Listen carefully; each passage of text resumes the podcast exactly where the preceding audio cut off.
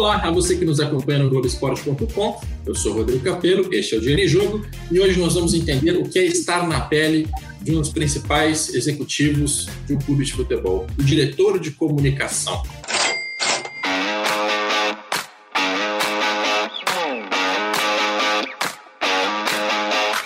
Neste episódio eu tenho duas participações. Eu vou começar porque tem quem está mais perto de mim na tela o Guilherme Prado, especialista em comunicação. Eu vou resumir desta maneira, porque a quantidade de lugares que o Guilherme já trabalhou, é melhor ele próprio dizer. Vou só lembrar que talvez o cara que mais chamou a atenção, e foi quando eu conheci, foi diretor de comunicação do Corinthians. Tudo bem, Gui? Pô, Capelo, tudo bem? Prazer, obrigado. Um, um abraço aí para o Nelson também, nosso outro convidado. É uma honra falar com gente desse nível, é, do nível de vocês dois. É, de fato, eu não sei se sou especialista, assim, eu, eu, sou um cara bem pouco vaidoso com essas coisas. Mas eu, na, na minha trajetória, trabalhei no Palmeiras, né? Fui assessor de imprensa numa época que não existia comunicação de clube, depois trabalhei no São Caetano, depois trabalhei no Corinthians como diretor de comunicação e fiz uma consultoria em comunicação para o Santos, né? Fora isso, eu fiz comunicação esportiva de marcas, de prova de ciclismo que a gente também trabalhou junto, eu e você, e, e para atletas de golfe, de surf, de outras modalidades. E fiz basicamente toda a minha vida eu trabalhei com comunicação e esporte.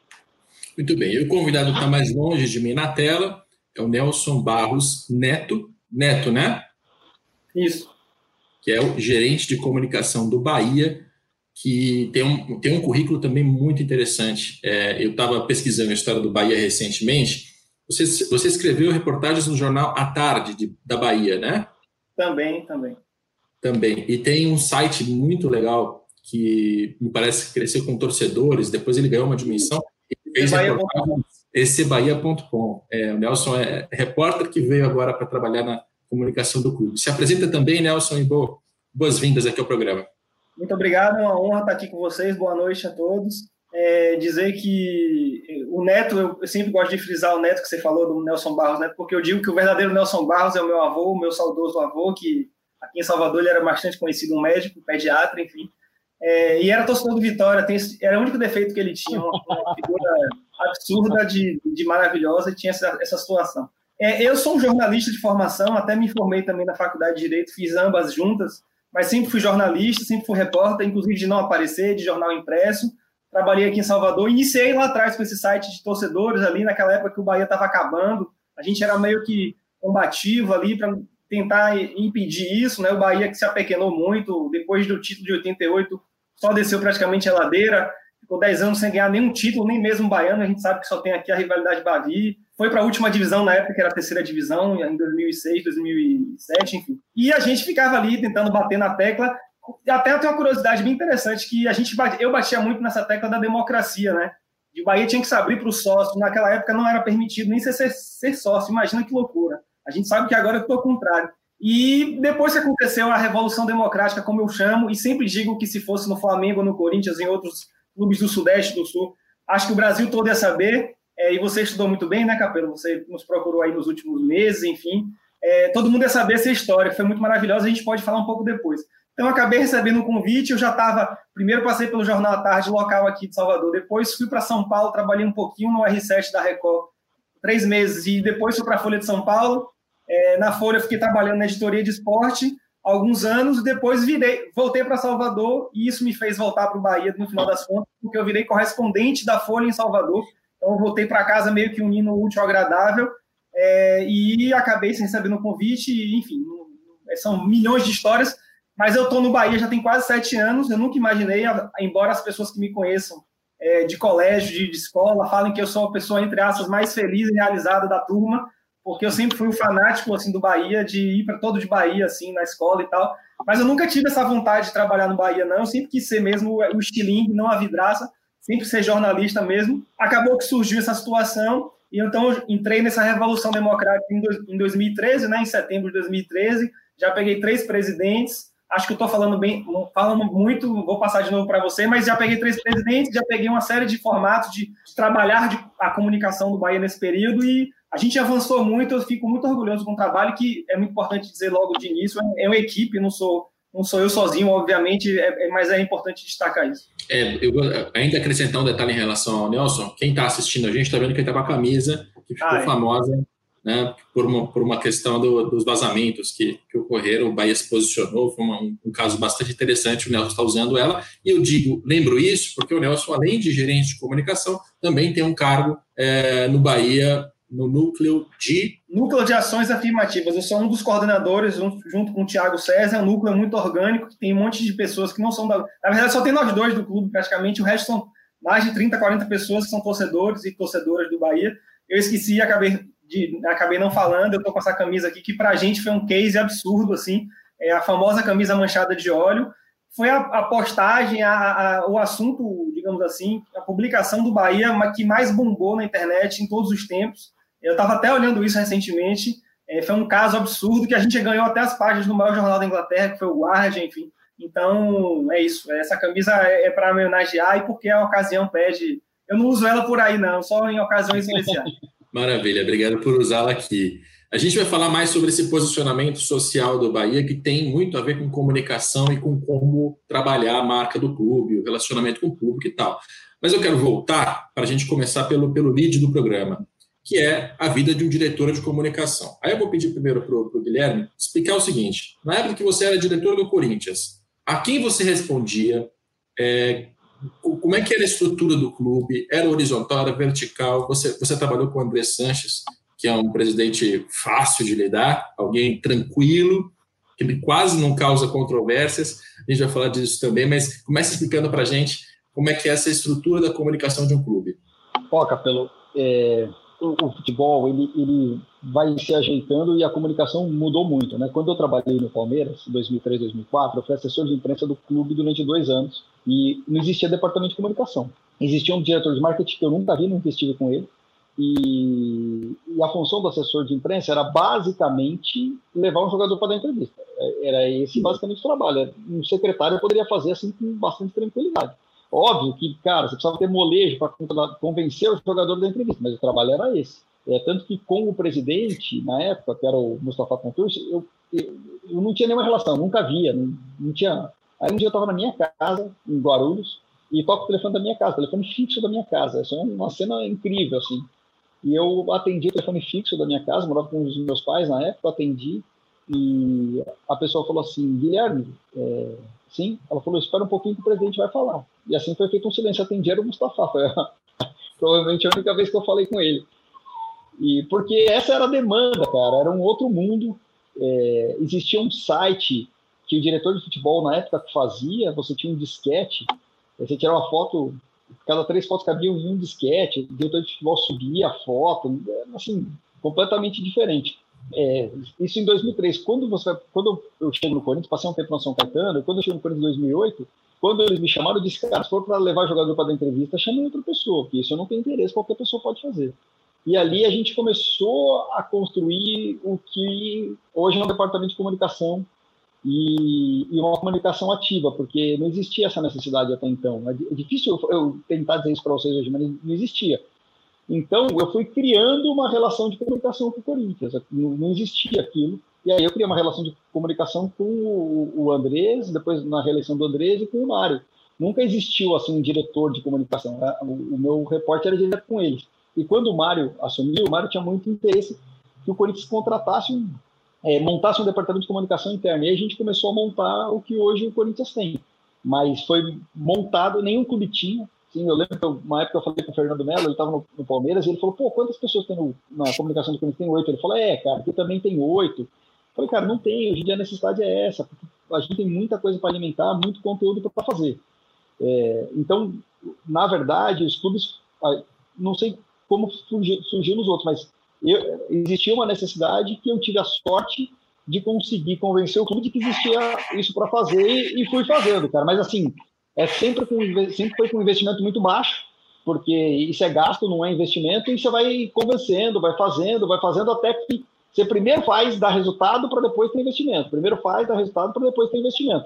Hoje, assim, eu não trabalho mais no clube, vai fazer seis anos, então eu não posso dizer. Mas é, eu, eu, pus um canal no YouTube do clube sem ter nenhuma câmera. Eu pegava câmera emprestada. Você vai fazendo as coisas assim, cara. Ah, quando eu cheguei, não existia fotógrafo. O fotógrafo do Corinthians era um cara que tirava foto em filme, mandava o filme, ele tirava no, no, na segunda e na quinta-feira ficava pronto. Então, cara, tudo isso foi, foi sendo feito à mão. E aí, o, o, o fotógrafo na época era uma pessoa muito bacana, tudo ele tinha relacionamento com as pessoas, então é difícil você mexer com isso. É, mas tudo que eu fiz foi dentro da necessidade daquilo que era contemporâneo e que ia ser usado um pouco na frente. Não é só, ah, vamos resolver a necessidade contemporânea, mas existia uma comunicação contemporânea e existia uma necessidade futura que a gente precisava ir alinhando. Então foi em cima disso que a, a coisa está sendo feita. Mas não é fácil, porque o clube é formado por pessoas que não são da área, isso é normal, não tem nenhuma crítica nisso, está tudo certo. E você vai construindo junto com, com a necessidade, você vai provando para as pessoas, ó, oh, cara, isso aqui dá certo, ah, isso aqui dá certo, isso aqui é legal, e aí você vai conseguindo. É, é, é, tem um, um, trabalho político de convencimento muito importante. E isso eu estou falando é... em 2014. Hoje já é outra realidade. Hoje eu tenho certeza que você chega num clube e fala que o clube tem canal de YouTube, o clube entende, mas em 2014 era outra história. Mas essa é uma construção que é, de certa maneira, ela deve espantar quem, quem olha. Imagina o seguinte: em 2003, o Palmeiras, a gente não está falando dos anos 70, dos anos 80. Não, não, cara, é muito agora. E assim, e era muito, muito precário, né? E, e aí, quando a gente fala do Corinthians de 2008, 9, 10, 11, ainda assim a gente percebe que no teu relato não era uma questão estratégica. Não, precisamos de um departamento de comunicação que vai posicionar a marca, vai fazer relacionamento com a imprensa, papapá, né, como um PR de uma empresa. E, gente, PR, relações públicas, é uma, um, um departamento de empresas que já existe há bastante tempo, é, né? Você tem especialistas nisso. Quando, quando a gente foi para o Mundial do Japão, por exemplo, é, eles iam levar dois fisioterapeutas, dois isso, dois aquilo, dois um monte de coisa. E, e, eu fiz um levantamento, acho que em 35 repórteres no Brasil, a Globo montou um estúdio no nosso hotel, a Globo passava horas no nosso hotel, etc. E eu fui da necessidade que eu precisava levar a Renata, que trabalhava comigo. E a direção de futebol era completamente contra, cara, completamente contrária. Assim. Aí, o Tcheco, esse, esse negócio é surreal. Um dia o Tcheco chegou pra gente e falou, cara, eles estão falando que eu pro Japão com um assessor de imprensa. Eu falei, cara, a gente vai passar vergonha. Cara, lá tem muita coisa, tem muita gente o dia inteiro. E aí a gente usou esse relato do Tcheco para ir. Mas faz parte, Capelo. Cara, entenda assim, eu acho super normal. Não tem nenhuma crítica nisso. São construções. E a gente vai provando, ó, oh, vamos fazer isso, não vamos. Eu lembro, um dia a gente foi pro CT e a gente montou a sala do CT assim. Um lugar dá entrevista, as pessoas ficam de costas, no outro lugar faz, beleza. Oh, até aí tá tudo certo. Estava montado, eu saí, a hora que eu voltei, eles estavam tirando as mesas da sala de coletivo. O que acontecendo? Caras falaram, não, o diretor falando de tal, falou que aqui os jornalistas não vão ficar, eles vão ficar lá, estamos desmontando tudo. Fui lá, chamei o diretor falando de tal, falei, cara, os espaços são assim, são 25 espaços, a gente recebe em média 30 pessoas, tal, tal, tal, tal, tal e voltou, mas os caras estavam desmontando. Mas faz, meu, faz parte, eu acho normal, não tem nenhuma crítica nisso, só que é da construção. Mas eu tive a sorte, de verdade, eu estou te falando isso, mas em 2008 ninguém tinha essa preocupação com marca, cara. Eu acho que o Corinthians foi muito pioneiro nessa história. Eu consegui muito e construir essa comunicação de marca, cara. Mas assim, pô, conversando e mostrando e trabalhando. Eu lembro um dia, eu estava no departamento de marketing, entrou um diretor super importante do Corinthians. O cara, ah, ele entrou, me viu um dia. No outro dia ele entrou, estava de novo. Eu falei, você trabalha no marketing agora? Você todo dia está aqui? Eu estava lá, cara, discutindo, vendo o que estava para fazer, mas os caras achavam um absurdo, cara, os caras que viviam é. isso. E é normal, porque isso nunca existiu, são é normal, cara. Ah, mas, não, mas, é normal, é normal mais ou menos, vai, Gui. Porque, pô. Não, calma, calma, calma, não, calma, não. Isso é super normal, Capé. A gente não pode, porque assim, ó. Você não, normal, diretor do clube, mas aceitável. Não. Então, é, é normal e aceitável. O diretor do clube, ele é um cara que passou a vida no clube e foi escolhido entre as, é, uma comunidade para exercer uma função não remunerada. Você não pode dizer, dizer, que esse cara vai ser especialista, etc, etc. Os cara, uma parte dos caras até se acha especialista, uma grande, maior, maior parte não, mas uma parte até se acha. Mas eles são representantes de um grupo de pessoas. Entre esse grupo de pessoas, se escolhe, é, é, é, é, muito louco, assim, mas é, é um grupo de pessoas que frequentam um clube que são escolhidos para gerir, gerir um time de futebol. Então eles não são especializados naquilo, está tudo certo. Eu, eu acho super normal. Eu entendo como é um clube político e como é que eles escolhem as pessoas que depois vão os cargos técnicos. Eu era um cargo técnico e tenho que lidar com isso se eu quiser trabalhar com futebol no Brasil, está tudo certo. Ah, a, gente, a gente vai discutir mais isso, mas eu quero ouvir o Nelson em relação a isso. Como é que é a estrutura aí no Bahia? é, você pegou o Bahia sendo reconstruído, né? Porque ele veio da terceira divisão, veio no processo de democratização, como você citou, é, foi a gestão do Fernando Schmidt, depois do, do, Marcelo Santana, que era jornalista. Claramente você tem uma, uma construção de um, de, um, de, um, de um Bahia, né? Como é que era quando você chegou, o que é hoje? Quando eu cheguei, estava que nem com a situação de Guilherme. Era, quando o pessoal, é como o pessoal brinca, era tudo mato, né? Era, era muito essa situação. O Bahia de 2013 era meio que o Corinthians, de, de, o Palmeiras de 2003, por exemplo. Era bem difícil, não tinha dinheiro para nada. E hoje eu posso te falar, assim, eu ouço esse relato que o, os diretores são não remunerados, e isso é uma realidade, acho que na maioria absoluta dos clubes, e eu fico aqui a, a cavaleiro para dizer que eu, eu tenho um cenário, assim, de, não é de bonança, mas é muito positivo, assim, muito favorável, na verdade, porque no Bahia, para vocês terem noção, a diretoria do Bahia tem três pessoas, a diretoria do Bahia inteira tem três pessoas, contando com o presidente e o vice. Presidente, vice e o diretor de futebol. A gente só tem diretor de futebol. A gente até tinha ainda o Pedro Henriques até recentemente, que era o diretor executivo, enfim, uma espécie de CEO, mas a gente é uma estrutura super enxuta. O Bahia, nesses, nesses sete anos que eu estou, eu posso vivenciar, eu vivenciei tudo isso. A gente foi se profissionalizando demais, assim, avançando de um jeito avassalador, e que eu posso, hoje em dia, é, a estrutura que eu trabalho, inclusive o presidente, não falei, o nosso presidente, ele é remunerado, até o presidente é remunerado. Está no Estatuto do Bahia. O Estatuto do Bahia foi alterado logo depois que teve a Revolução Democrática, que eu citei lá em 2013. Então, ele tem, tem que fazer o expediente no clube. Inclusive, Guilherme trabalha o dia inteiro, 24 horas. A gente se fala o dia todo, de madrugada, é uma loucura. E ele ainda tem quatro filhos. Imagina que loucura. E é aquele cara, assim, o exemplo do disruptivo, que tira coisas da cachola e que a gente, mesmo sendo exaltado por coisas Y, X ou Z, ele no dia seguinte quer que a gente já faça outras coisas novas. Ele, ele nunca deixa a gente se acomodar. Isso é bom, é muito bom. Então, mas voltando, como é que é a estrutura no Bahia hoje? É, eu já tive situação um pouco diferente, mas hoje é uma estrutura totalmente horizontalizada. Na, na, na virada de gestão de 2017 para 2018, quando o Guilherme entrou, né, saiu Marcelo Santana, jornalista, fui colega, não de redação, mas a gente era de jornal, digamos, concorrente, assim, a gente fazia as matérias parecidas na época, a gente cobria muito bastidor, né, não era muito coisa de treino, era esse jornalismo, entre aspas, esportivo mais chato, que você também gosta, Capila, eu também sempre gostei, eu fui parar na Folha também. Então, é, a gente tinha um diretor de marketing naquela gestão passada, só que aí a, a, gestão de Guilherme decidiu acabar com essas diretorias, poucas que tinham, mas ele decidiu acabar, só deixou de futebol. E meu caso, o Dilene, que vocês conhecem, né, também super conhecido hoje em dia cada vez mais, que é do marketing, e outros gerentes do programa de sócio, de licenciamento, enfim, nós respondemos diretamente ao presidente, é o dia inteiro falando com ele, ele ligando para a gente, a gente falando com ele. E uma coisa muito legal é que ele nos ouve.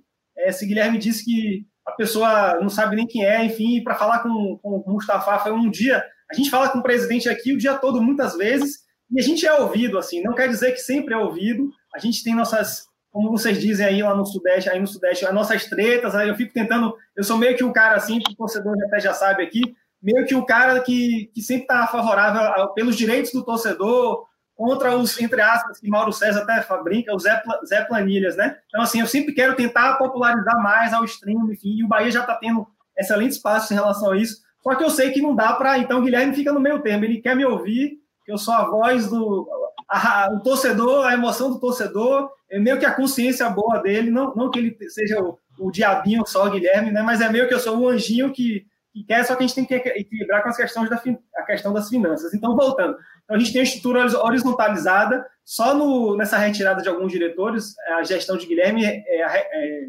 é, economizou no ano é, coisa de 2 milhões, por exemplo, enfim. Então, a gente hoje trabalha dessa forma, o marketing, como foi citado aí, quando entrei no Bahia, o marketing também era desse jeito, assim, não, não se bicava, os assessores, de, tinham dois assessores de imprensa quando entrei, os assessores de imprensa diziam que o marketing era brigado com a comunicação, que, enfim, todo esse cenário aí que a gente já sabe e é idiota, é inexplicável. Hoje em dia eu estou com o Lene e, e, o pessoal e as outras pessoas que estão no marketing o dia inteiro juntos, conversando. Eu estava falando com ele aqui agora. A gente vai lançar mais uma. Eu não sei quando é que vai pro ar, mas a gente vai lançar mais uma ação usando, meio que com uma camisa manchada de óleo. O Bahia vai voltar a jogar nessa próxima semana, como a maioria dos clubes, né? Vão voltar em São Paulo também. Só no Rio que foi antes da hora, digamos assim. É, não que agora esteja na hora, esse é um outro assunto, enfim. Mas a gente vai lançar uma outra campanha sobre essa coisa de, enfim, usar máscara, enfim e é isso, velho. Eu, tô, eu peguei um cenário totalmente difícil, desfavorável, vivenciei, enfrentei na resistência, na guerrilha, trocando pneu com carro andando, apagando incêndio. Não que hoje não aconteça isso, não é só. A, eu tô agora, o Nelson de agora é, é Mar de Rosa, não é. É pauleira pra caramba. E, aliás, a cada, como eu falei, como nosso presidente é desse jeito, a cada vez que tá bem, a coisa vai melhorando em termos de, de pauleira, de, de, de cansaço, enfim. Então, a gente ontem lançou o sócio digital, que é um assunto que a gente pode falar daqui a pouco, que é um. Tá dentro dessa coisa do, do streaming e tem uma série de coisas acontecendo ao mesmo tempo. Mas é uma, é uma pauleira que eu gosto demais, assim. Eu, quando tá meio parado, quando começou a pandemia, estava mais parado, chega a dar uma aflição, porque a gente é, é um pique danado, assim, de trabalhar o dia todo e com amor e com orgulho, né? Porque a gente trabalha no clube do coração, enfim. Mas eu acho que tem um, já tem um, um, item aí da fala de vocês que a gente pode destacar como uma, uma lição, entre aspas. É, na hora de estruturar isso, quanto menos cacique, facilita um pouco mais a vida, né? Quanto menos diretor, quando você tem um clube que tem um monte de vice-presidente, um monte de diretor, um monte de gente, fica mais difícil de trabalhar para vocês, suponho. É, o, o, Nelson já, já, falou um pouco disso. O Gui, como é que era? Já vivenciei isso, já vivenciei isso, e eu digo, sem dúvida nenhuma, para mim, é talvez egoisticamente, mas eu acho que para o trabalho do clube e da comunicação também é melhor eu hoje em dia tenho uma autonomia muito grande de fazer muitas decisões que eu não preciso nem falar com ele, com o presidente, e não preciso, não preciso do meio termo, né? O próprio presidente deu entrevista recentemente falando sobre isso, que às vezes os gerentes, os outros coordenadores, os outros funcionários, eles dependem do diretor, para o diretor, numa eventual reunião de diretoria, passar alguma situação, e nesse telefone sem fio, coisas são desvirtuadas, às vezes o presidente não sabe o que está acontecendo. Enfim, eu acho que todo o estilo, eu não quero também condenar nada, não estou nem condenando, muito menos longe de mim, eu tenho uma relação excelente com o Marcelo é, Santana, não estou dizendo que o, que o jeito anterior era errado, era já muito moderno e profissional, inclusive, já, já, a gestão Marcelo Santana foi a que realmente deu robustez, assim, a, a de Schmidt, Fernando Schmidt, que inclusive faleceu recentemente nessa pandemia, era não, era, era a loucura que pegou o Bahia no meio do caos, assim, acabou, o, o, o então presidente de antes tinha sido destituído judicialmente, no meio um campeonato brasileiro, uma loucura total. A de Marcelo Santana já foi um momento que a gente conseguiu pagar, começar a pagar em dia, e aí doravante, a partir desde então, a gente está sempre pagando em dia, enfim. Então, é, é isso que eu quero dizer. Com certeza absoluta para mim, para o profissional de comunicação, já que é o assunto, para o diretor de comunicação que seja, é muito melhor você ter menos gente possível para atrapalhar, entre aspas, esse, essa comunicação, né, como um trocadilho desse nome a decisão fica mais rápida, né? É mais fácil tomar uma decisão e executar alguma coisa quando você tem menos gente para decidir. Até porque se o cara, é, se o, quem está acima decidir que não, é não, acabou. é, parênteses eu... super rápido, eu tô, já estou falando muito, vou deixar para Guilherme agora. Essa camisa manchada de óleo, que foi super importante, né? Tão importante, tão, tão, tão famosa. Ela foi decidida num dia, numa tarde, a gente mandou fazer e como tem marca própria, o Bahia tem esse padrão, né? Não é, opa, aqui é o contrário não tem, a, não tem um fornecedor de material esportivo convencional. A gente conseguiu fazer tudo rápido, sem, liber, sem precisar de muitas autorizações. E a gente fez num, num dia, e praticamente no dia seguinte já estava jogando e deu, deu super certo. Então, é tudo muito rápido assim no Bahia. A gente consegue fazer as decisões rápidas. Eu sempre me dei bem com isso e nunca tive problema com resolução, é, porque eu, eu, eu tratava disso e sabia que isso fazia parte do negócio. Assim, eu, eu, eu tomei decisões rápidas para caramba eu, com o Andrés, eu sempre deliberei direto com ele, nunca teve problema, com o Mário também. E tem casos assim, cara, eu tinha ideias as mais malucas possíveis, as mais malucas possíveis, e eu tratava com o Andrés por telefone, às vezes por mensagem, eu falava, cara, faz, tá tudo certo. É, eu tive uma sintonia com o Ronaldo muito grande, né, sempre que a gente trabalhava, então eu, eu, tomava decisões, às vezes até pelo Ronaldo, do mesmo jeito, e depois eu, o Ronaldo não acordava cedo, cara, eu precisava resolvendo negócio, o Ronaldo acordar 10 da manhã. E aí eu punha no ar o que eu precisava. Depois eu falava, cara, eu fiz isso. Eu falava, não, tá tudo certo. Então eu não posso reclamar disso, não é disso que eu tô reclamando. Só tô te dizendo que assim, existia uma estrutura, não existia uma estrutura de comunicação em clube nenhum quando a gente começou. E a gente foi montando. Hoje, eu duvido que você vá no clube e fala, pô, ah, sei lá, o Grêmio, o Inter, ah, ou, um grande clube não acha que não tem que ter departamento de comunicação. Pô, o Paraná tem, tem aquele menino que manda bem lá, eu até dei uma, ajudei ele em algumas coisas ano passado. Todo mundo tem, hoje em dia é uma necessidade, não há mais como fazer. Quando eu cheguei no quando na transição do Andrés por Mário, que a gente decidiu mesmo assim, ah, vamos fazer um negócio de comunicação, o Corinthians contratava uma empresa que fazia o, o, a comunicação do Corinthians. É um troço tão surreal. A gente fala hoje assim, o Twitter do Corinthians não era arroba Corinthians, era arroba site Corinthians. juro por Deus, cara, assim, o Facebook do Corinthians não era arroba Corinthians, era arroba site Corinthians. Aí, sabe o que o site Corinthians fazia? Ele mandava Feliz Natal para todo mundo, em vez de mandar em nome do Corinthians, mandava em nome do site do Corinthians. Eu falava, cara, não é possível que você. Então, esse tipo de briga, para os caras entenderem aquilo, é, não, não, não existe o site Corinthians, existe o Corinthians, velho. Então, esse tipo de briga, assim, eu tive, eu tive muito mais problema com pseudo especialistas em comunicação do que com isso. Porque esses caras ainda pagavam dizendo para os outros que entendiam alguma coisa. Eu falava, não é possível, cara, que o, o, o Twitter do Corinthians, ele site Corinthians, os caras chamam normal. E aí o Twitter tinha um nome, eu não sei quem tinha um nome. Você sabe que se eu pegar o Instagram, arroba Corinthians, eu tomei até um processo, cara. Eu descobri que um cara tinha, eu fui negociar com o cara, o cara veio aqui pedindo, sei lá, 100 mil reais, 20 mil reais, eu falei, cara, não vou pagar. A gente entrou com o processo no Instagram e tomou. Quando tomou, eu, o cara entrou com o processo contra mim, cara. Porque eu reuni o cara e não, não fiz negócio. Mas então, assim, é, era o início de tudo, não existia nada assim, cara. Então, é, criar esse tipo de coisa era que, que foi super difícil. É, depois que. Só que era tão simples que quando você, vai, você fazia, a, a prova vinha muito rápido, cara. As pessoas começavam a entender muito rápido o que devia ser feito. Então, me ajudou pra caramba. Mas essa construção, essa possibilidade de fazer rápido as coisas, para mim era tranquilo, super tranquilo. Ah, mas acho que tem, tem um pouco a ver do, do perfil do Andrés ali também, né? Porque na administração do Andrés, claramente tinha, tinha também poucas pessoas que estavam no poder decisório. Né? Era o Andrés, o Rosenberg, no financeiro, o Raul. Né? E a casa foi mais ou menos organizada, mas a gente tem clubes aí, tipo Palmeiras. Pô, Palmeiras, eu lembro de 2011, 12, tinha um monte de diretor. Diretor de marketing, é, um momento que tinha sete. Assim, aí é outra, aí é outra história. Mas, mas vamos, vamos passar da estrutura para vocês poderem. É, se vingar aqui com toda a liberdade, falar um pouco de imprensa. O que, que é lidar com jornalistas, cara? Porque, assim, eu tenho um perfil, eu sei que tem um monte de repórteres, setoristas, é, blogueiros, comentaristas, locutores com perfis absolutamente diferentes. Como é que é lidar com a imprensa? Que tipo Agora de figura... tem digitais também. Pois é. é com, com o cara do Twitter, com todo mundo. Hoje em dia é assim mesmo. É, tem essa necessidade. Cara, eu adoro o Capelo, eu adoro. Eu acho que o, o, público médio é super tranquilo. Eu tenho, eu tenho afinidade com as pessoas, eu tenho afinidade com um monte de jornalista de bater papo, de falar de outras coisas, porque tem interesses.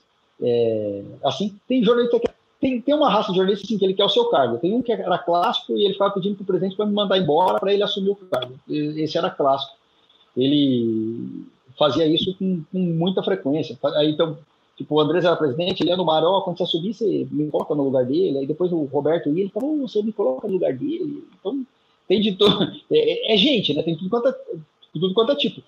É, e, e, tem um negócio muito louco que eu falo abertamente, é que muito jornalista é movido pelo clubismo.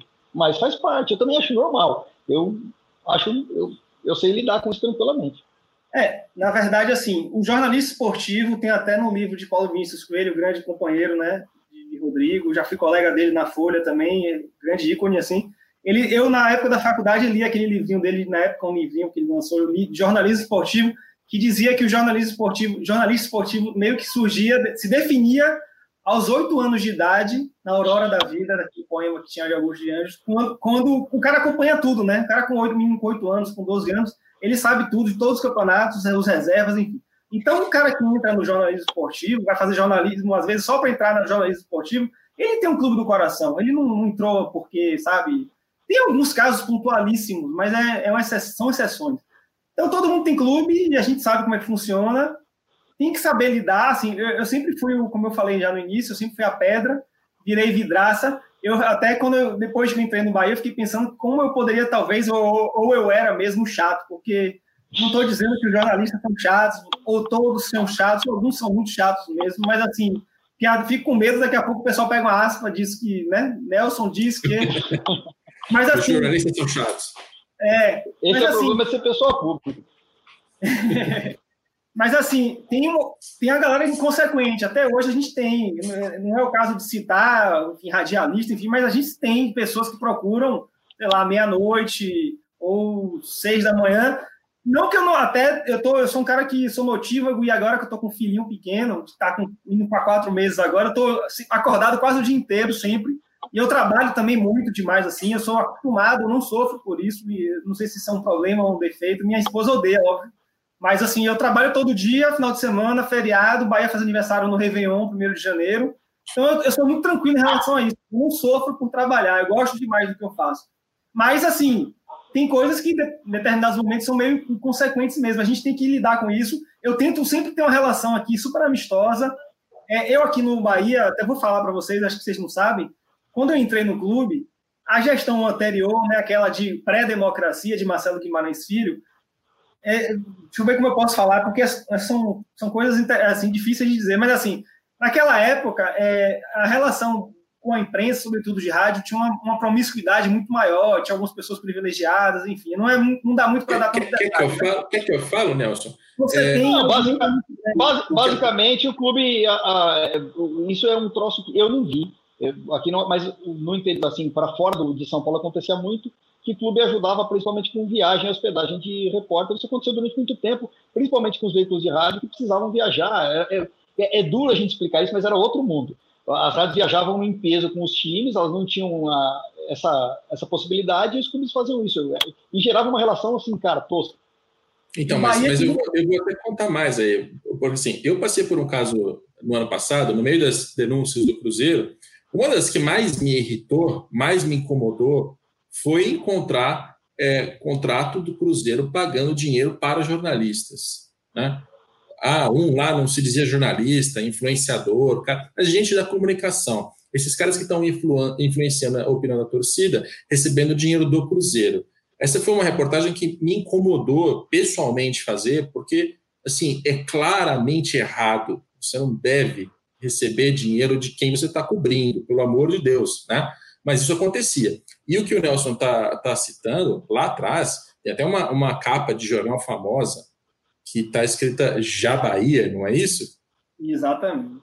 Tinha também uma lista de jornalistas que te, recebiam não só essas, essas pequenas promiscuidades de acompanhar, de na viagem e tal, tal, tinha também pagamentos. Assim, então era, era uma coisa mais do que promíscua. Não vou dizer que é ilegal porque não era criminoso, mas diante da ética do jornalismo era absolutamente errado. Absolutamente errado. Rodrigo, eu vejo a cobertura de você, sua, a de Gabriela, fazendo relação ao Cruzeiro. Hoje em dia também continuam saindo várias matérias da imprensa mineira, sobretudo. A gente recebe os links no WhatsApp, enfim. O Cruzeiro de agora, nessa virada agora, era o Bahia de 2013, 2012, 2014. Era exatamente a mesma coisa, todo, em, em todas as esferas, da comunicação, ao futebol e suas outras vertentes. Claro que, né, no nosso caso, talvez com algumas peculiaridades baianas e, e talvez menores também, porque Bahia estava mais apequenado, o Cruzeiro, né, recentemente já ganhou muitos títulos grandes, enfim. Mas era muito parecido, e eu li as matérias de, as matérias de vocês e falava, gente, como parece com a situação do Cruzeiro. O Cruzeiro, por isso que o Cruzeiro caiu, era, não tem como dar certo, assim, até pelo espírito da coisa não tem como funcionar. E assim, é, a gente acabou, o Bahia, naquela época, quando a gente entrou, meio que fomos os bastiões da, da moralidade, mas enfim, o bem contra o mal, essas coisas são ruins, né? Essa dicotomia, essa coisa assim, mas era muito. Quando a gente entrou no clube, naquela, naquela diretoria de Fernando Schmidt, a gente cortou é, ingressos de torcida organizada. Já foi uma medida super difícil, mas a gente tomou, acabou com ingresso de torcida organizada. Depois a gente acabou com essa coisa aí que você citou, que eu não vou, ficar, não vou citar. A gente acabou. E aí, velho, o que aconteceu? Não só acabou com isso, como por algumas circunstâncias que aconteceram, o clube, o próprio clube, não foi nem vocês no Cruzeiro que vocês que fizeram matérias, o próprio clube disponibilizou uma relação de lista de profissionais, enfim. Então, o Bahia, quer dizer, o Bahia fez isso e uma série de outras medidas também é, não impopulares para determinados setores, mas para a torcida, a torcida estava amando, a torcida estava feliz da vida, a torcida estava é, que bom que vocês estão fazendo esse tipo de coisa. Então a gente foi enfrentando essa coisa ali, tanto que quando o Bahia foi campeão em 2014, é, é, baiano, logo depois, assim, quando a gente entrou, né, logo depois na sequência, eu entrei no gramado, no meu primeiro título, recém praticamente entrado no, no clube, entrei de cambalhota, fiquei todo feliz, que estava ali sendo campeão, eu sei que o Guilherme foi campeão do mundo, eu fui campeão baiano, acho, acho não, não, não, não, não, não foi, Não fui, não fui, não joguei, não fiz nada, velho. Eu tava lá por sorte, eu sou cara de sorte. Você entendeu? Eu, sou, eu não fui, não fui nada. e aí, a galera, alguma, essas pessoas ligadas a esses grupos que eu falei, chegaram a falar na rádio, em, em alguma coisa que respingou em jornal ou site, assim, que, ah, como é que pode, aí na época eu virava diretor em vez de gerente, como é que pode um diretor de clube ter um comportamento desse? Enfim, ficavam tentando desmerecer porque a gente tinha acabado com a graça da galera, né? E aí até virou um ritual, o pessoal que é do Bahia aqui sabe, da minha família, os amigos, a própria torcida já sabe, virou, vocês que estão querendo saber dessas resenhas, como eles criticaram minha cambalhota, todos os títulos, todas as conquistas do Bahia, eu faço a cambalhota muito no campo, inclusive não só em Salvador, em Goiânia, o Bahia subiu em 2016, eu estava lá, tem uma cambalhota, essa foi filmada, enfim. Então é uma provocação de propósito a essa galera que achou que eu me comportei de maneira inadequada e, e graças a Deus estou dando cambalhota todos os anos, desde que eu tenho. Espero que esse ano vai ter agora aí é, reta finalíssima. O jogo, o Bahia vai jogar quatro jogos em cinco dias na próxima semana. Que loucura!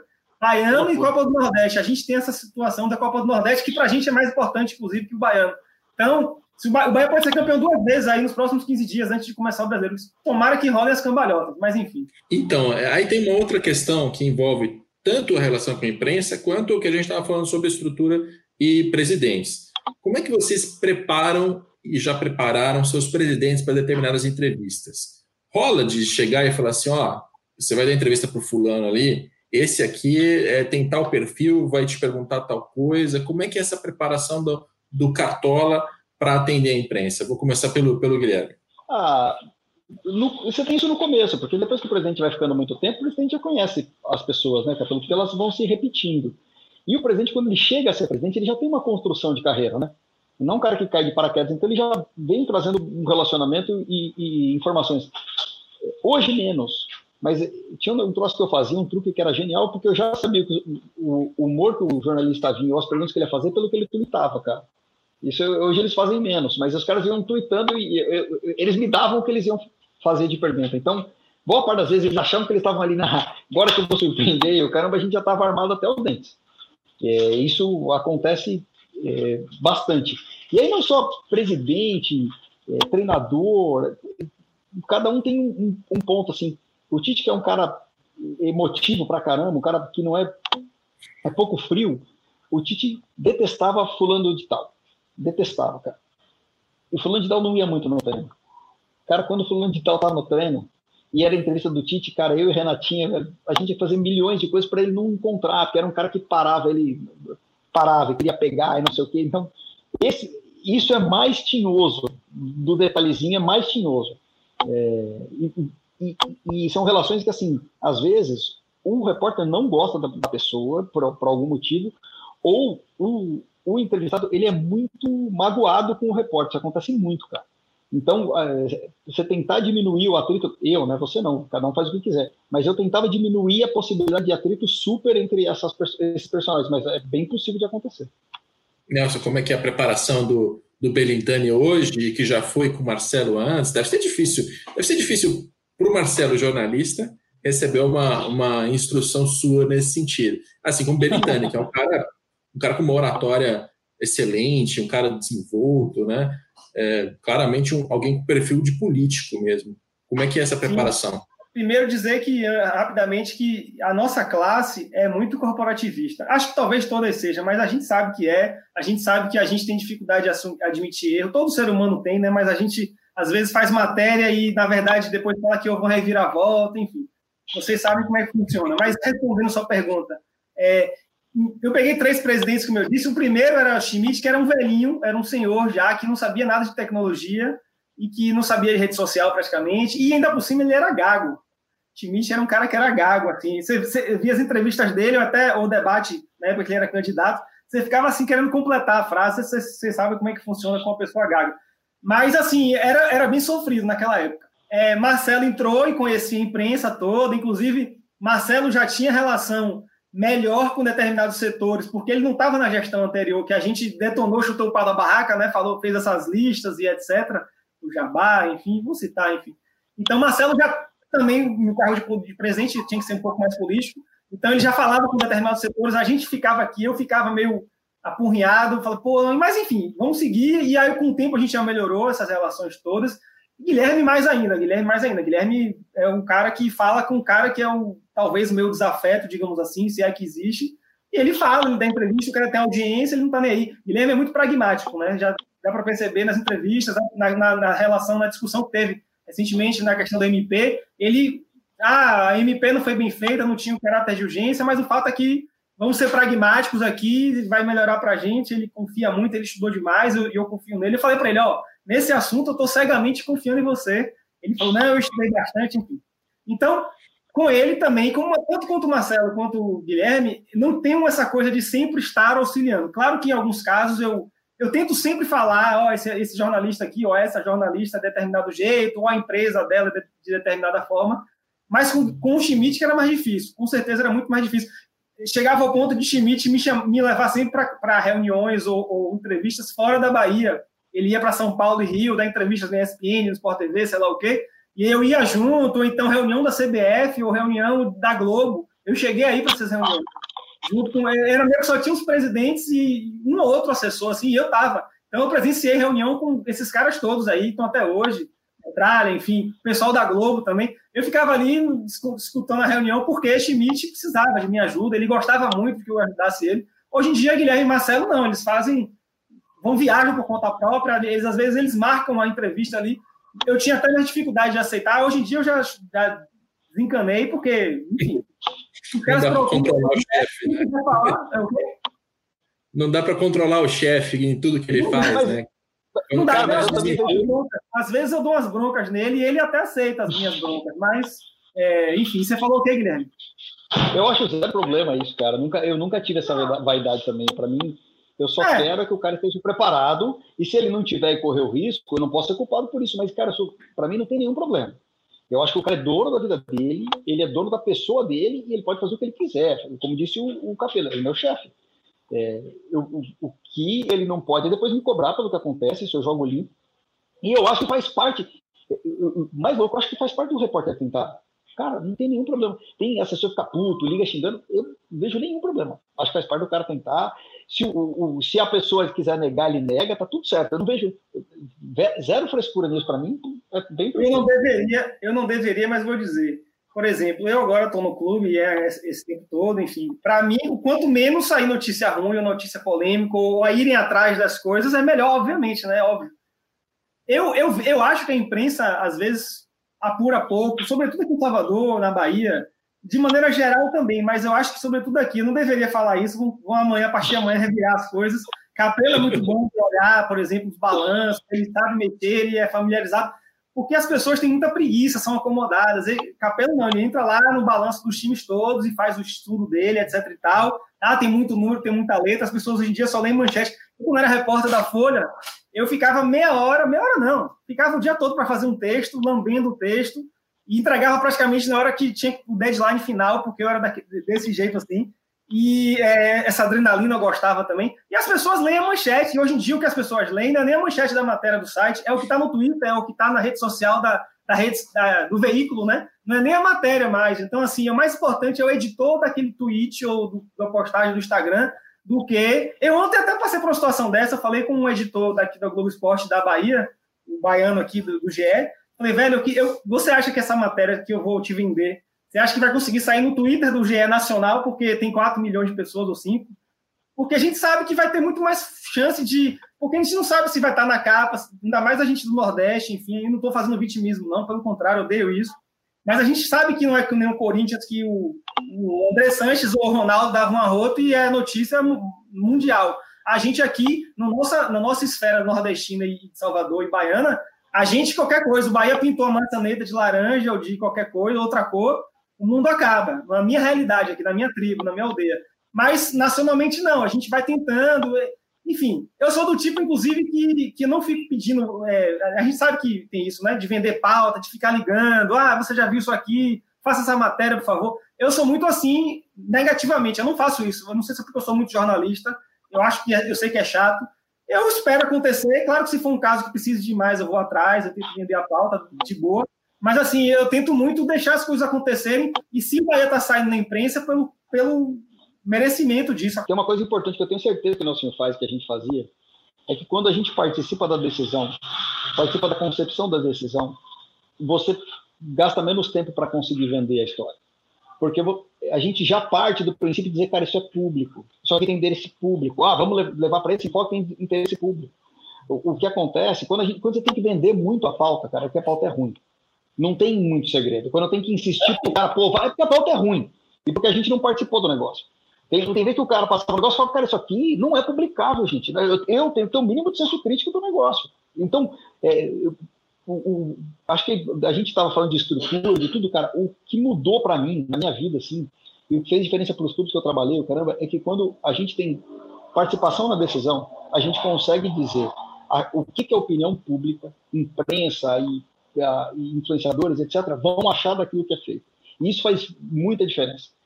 É, quando a gente tem que vender muito a pauta, velho, é a pauta não presta. Então, mas, mas o clube de futebol tem uma, uma característica diferente de marcas, né? Porque o que eu percebo é que os departamentos de comunicação dos clubes são muito mais reativos do que proativos. Então, o trabalho dele é receber demanda de um monte de gente e de vez em quando levar uma pauta. É diferente do, de um assessor de imprensa da, da, de uma cerveja, por exemplo, que fica procurando frequentemente, é, né? A relação parece. Mas é a pauta é ruim, né? É porque a pauta é ruim. É óbvio, Capelo. Ué, é porque a pauta é ruim. Pô, se o cara não te procurar, pá, pá, não vai, é porque a pauta é ruim. Então, é, esse é o primeiro ponto. Mas eu, eu juro que eu vou te falar, eu não vou dar detalhes, mas quando eu participava de, de decisões, o caramba, eu, eu, eu cara, tomando todo o cuidado do mundo, eu tenho duas contratações. Porque eu falei, cara, esse troço que você está fazendo, veja, não tem interesse técnico, mas esse troço vai dar zica. Porque isso aqui dá, tá, tá, o cara falou, tá bom, desfez o negócio. Duas vezes, uma gigantesca, tá perto. Esse troço eu, um dia eu conto num, num, livro. Uma gigantesca, mas eu acordei de manhã, cara. O negócio estava dando errado, o negócio estava dando errado. Eu acordei de manhã e falei assim, ó, meu bom amigo, deixa eu te falar uma coisa. Eu não tenho nada a ver com isso. Mas se você não quer fazer, a gente tem que avisar agora porque isso aí vai dar ruim. Eu mandei mensagem, sabe com aquele frio na barriga? Eu falei, mas eu já era um cara assim, meu. Tava, eu, eu, lembro, eu lembro da rua que eu tava, eu lembro de eu parar o carro e mandar mensagem. O cara me ligou Peraí, mas assim, você tá. um pouquinho melhor. O que, não, não vou, não vou, não vou, eu não vou. Eu não, não, não posso, de verdade, Capela. É um negócio muito. Eu não posso. Eu pessoalmente te conto, cara, mas eu não posso. Mas era um negócio muito grande que, meu, nossa, parecia legal pra caramba, mas você foi, não fazia sentido. E eu senti que ele já tinha sentido que não fazia sentido. A hora que a gente ficou só nós dois. Eu fui embora para casa, dormi no outro dia, acordei, tava indo pro clube de manhã, eu morava em Perdizes ali, eu tava descendo, eu parei o carro falei, meu amigo, eu não tô, veja, não tô falando nada, mas se você quer parar, você para, porque você vai dar zica. Mandei, andei mais um pouquinho com o carro, eu tô sentindo o frio na barriga que eu senti agora. Ele me ligou, ele falou assim, você tá achando a mesma coisa que eu, não tá? Falei, tô. Falei, então pode subir a nota no site que dizendo que a gente tá fora do negócio. Então, eu, quando você participa da, quando você participa da decisão, eu posso dizer para os caras, cara, publicamente isso aqui vai dar zica. Eu tô, eu tô avisando que esse troço vai dar zica. Então, mas isso, isso me leva a uma pergunta seguinte, que é a da gestão de crise, que eu queria perguntar para vocês. Porque, assim, quando você trata com o André Sanches, por exemplo, o Andrés é o cara que eu já estive em, em evento, era uma aula na Trevisan, tinha umas 40, 50 pessoas dentro de uma salinha, os presidentes dos clubes paulistas vieram, iam dar uma palestra e tal, fazer um debate. O Andrés, ele entrou na sala xingando, porque ele viu algum jornalista que tinha escrito ou dito alguma coisa, e ele entrou falando assim: você está falando merda, não sei o que lá. Então, ele é o cara que ele está constantemente em conflito, em confronto, ele é bélico. Talvez agora nessa última passagem esteja um pouco menos, mas eu via isso acontecer na minha frente. Eu olhei aqui e falei assim, gente, por quê, né?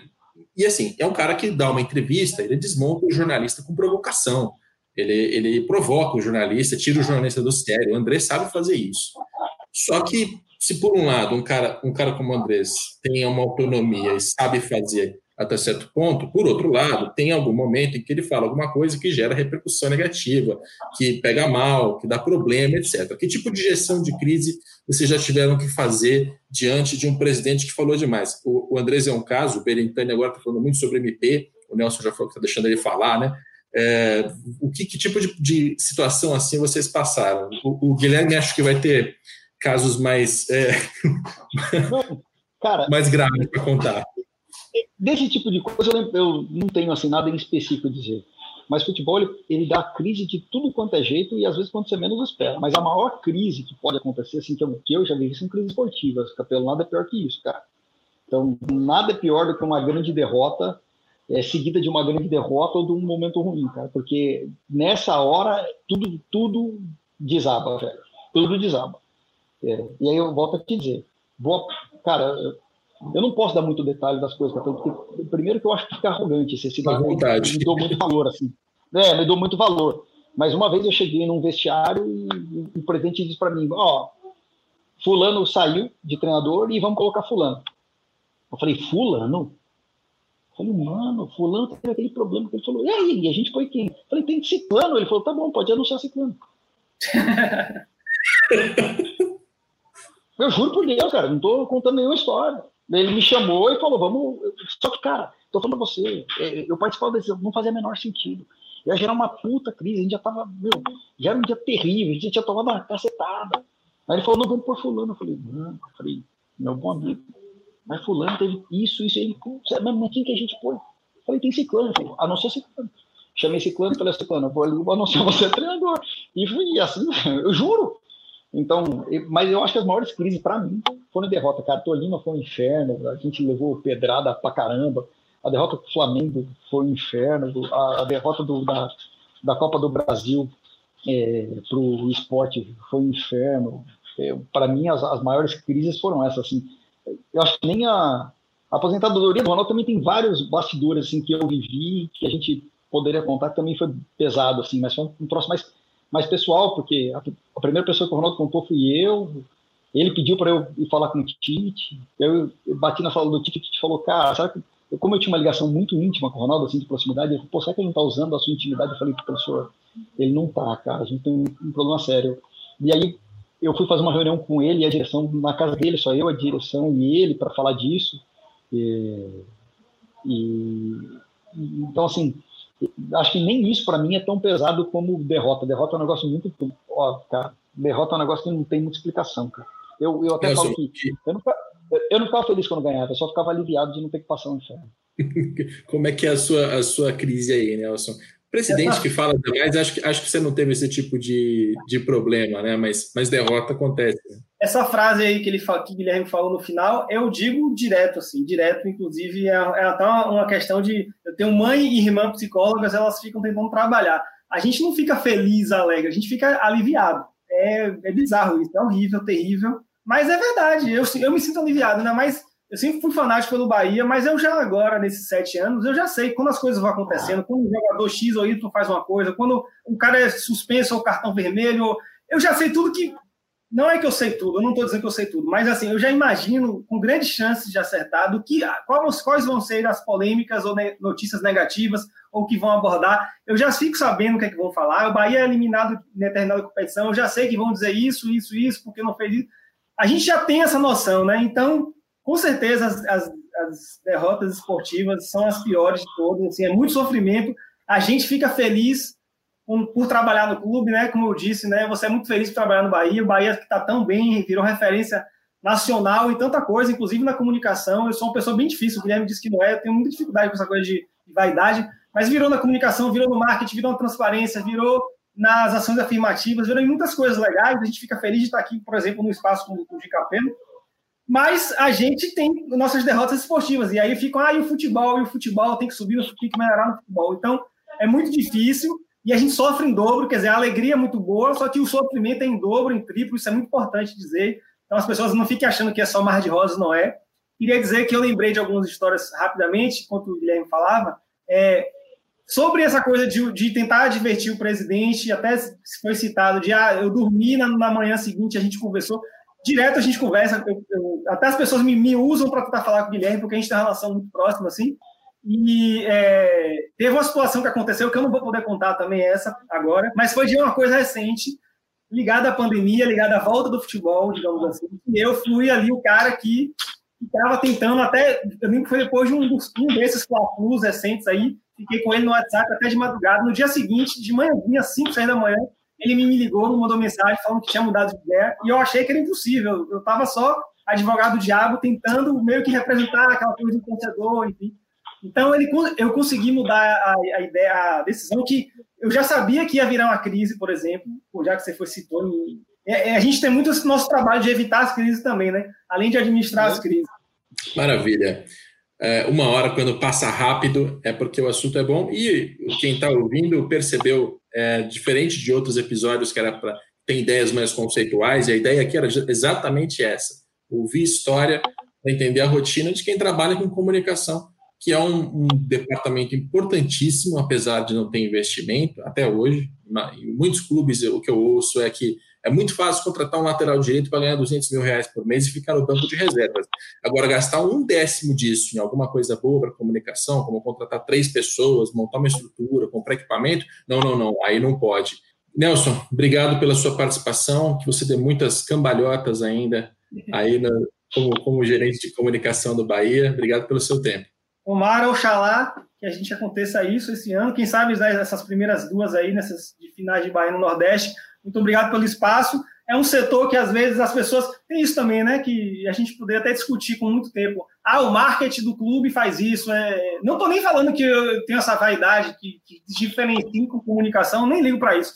Mas assim, é, às vezes tudo que não é futebol, a torcida, a massa chama de marketing, né? Então, na verdade, tem profissionais de comunicação específicos que não tem problema nenhum ser chamado de marketing, pelo contrário, mas estamos juntos.